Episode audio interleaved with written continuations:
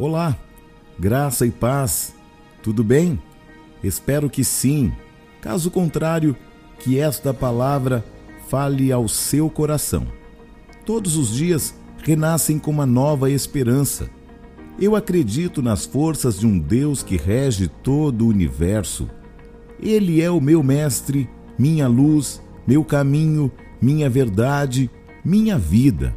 E é por isso que eu vou cada vez mais longe, graças a Deus. Primeiro aos Coríntios, capítulo 1, versículo 27 ao 29 diz assim: Mas Deus escolheu as coisas loucas deste mundo para confundir as sábias. Deus escolheu as coisas fracas deste mundo para confundir as fortes. Deus escolheu as coisas vis deste mundo e as desprezíveis e as que não são para aniquilar as que são, para que nenhuma carne se glorie perante ele. Deus é especialista em levantar modelos insignificantes, gente improvável, pessoas que tinham tudo para dar errado, mas que deram certo. Eu penso que Deus é o único que olha para a igreja e não vê defeitos. Já nós passamos a vida inteira vendo problemas na igreja, mas ele olha e diz: Amada minha, em ti não há manchas. Outro exemplo desta maneira diferente de enxergar as situações está em João capítulo 9. Ele relata que os discípulos caminhavam com Jesus e quando avistaram um homem que era cego de nascença, ele logo pergun... eles logo perguntaram a Jesus: Esse homem é cego por causa dos pecados dele ou por causa dos pecados dos pais dele. Isso mostra o quanto somos bons em apontar erros sem trazer soluções. Já Jesus dá uma resposta totalmente inesperada. Ele é cego, sim, mas não por causa do pecado dele, nem dos pais dele. Ele é cego para que o poder de Deus se mostre nele. Não procure razões ou motivações para aferir pessoas. Busque razões para amá-las. Não busque razões para ofender, busque razões para consertar. Que o Senhor nos dê este olhar para cada pessoa da igreja, da família. Que o Senhor nos dê um olhar individual. Que Deus dê a cada um de nós um olhar sem aferição, um olhar sem condenação, sem apontamentos.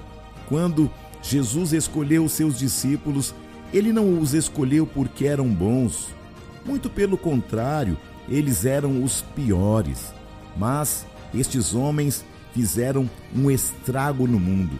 Estes homens anunciaram um reino poderoso de transformações de caráter, de curas, de milagres, de sinais e prodígios.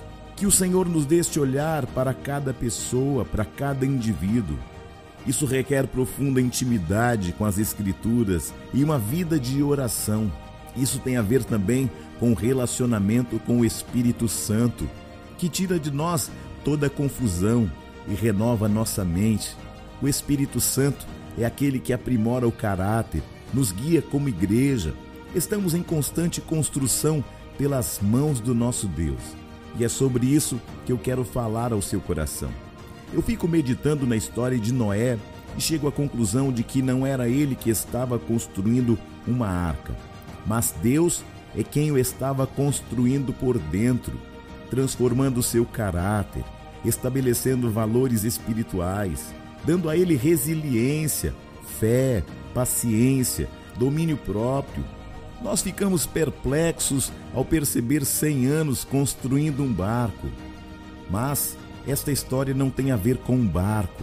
Esta história tem a ver com a transformação interior. 100 anos demoraram para que Deus pudesse transformar Noé por dentro. Colocar nele uma condição espiritual, uma condição de esperança, de fé.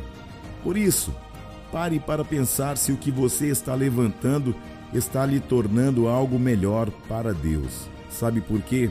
É muito mais fácil fazer um barco do que transformar um homem. É muito mais cômodo se esconder atrás de estruturas, de movimentos do que deixar Deus trabalhar.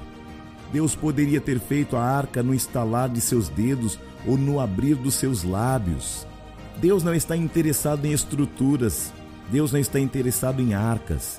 Deus está interessado em pessoas.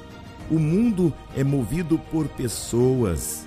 Jesus morreu por causa de pessoas. Hoje é um dia especial porque o Senhor está te perguntando: será que eu posso fazer uma construção espiritual dentro de você? Será que você me permite consertar você por dentro? Será que você me permite construir um altar de testemunhos dentro do seu coração? Será que você me permite realmente estabelecer os princípios do reino dentro de você? Porque agora não se trata mais de uma arca construída por mãos humanas. Agora, o que o Senhor quer fazer, Ele quer fazer aí dentro da sua vida, do seu caráter, da sua vida emocional, espiritual. Deixe Ele construir um ambiente de adoração dentro de você. Permita que Ele faça uma obra inédita no seu caráter. Permita que Ele faça de você melhor do que tudo que você tenha pensado ou imaginado.